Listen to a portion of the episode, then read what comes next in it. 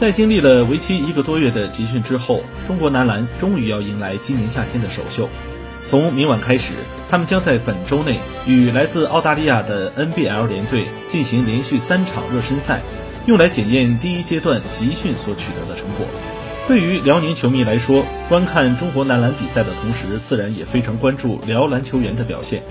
这次三名入选集训队的辽宁球员都是后卫线上的。但是，相比这些让球迷刚刚关注了一整个赛季的 CBA 球员，这一次入选集训队的周琦和丁彦雨航这两名海归球员更加令人关注。毕竟，在过去的大半年时间里，球迷们也很少有机会看到他们的比赛。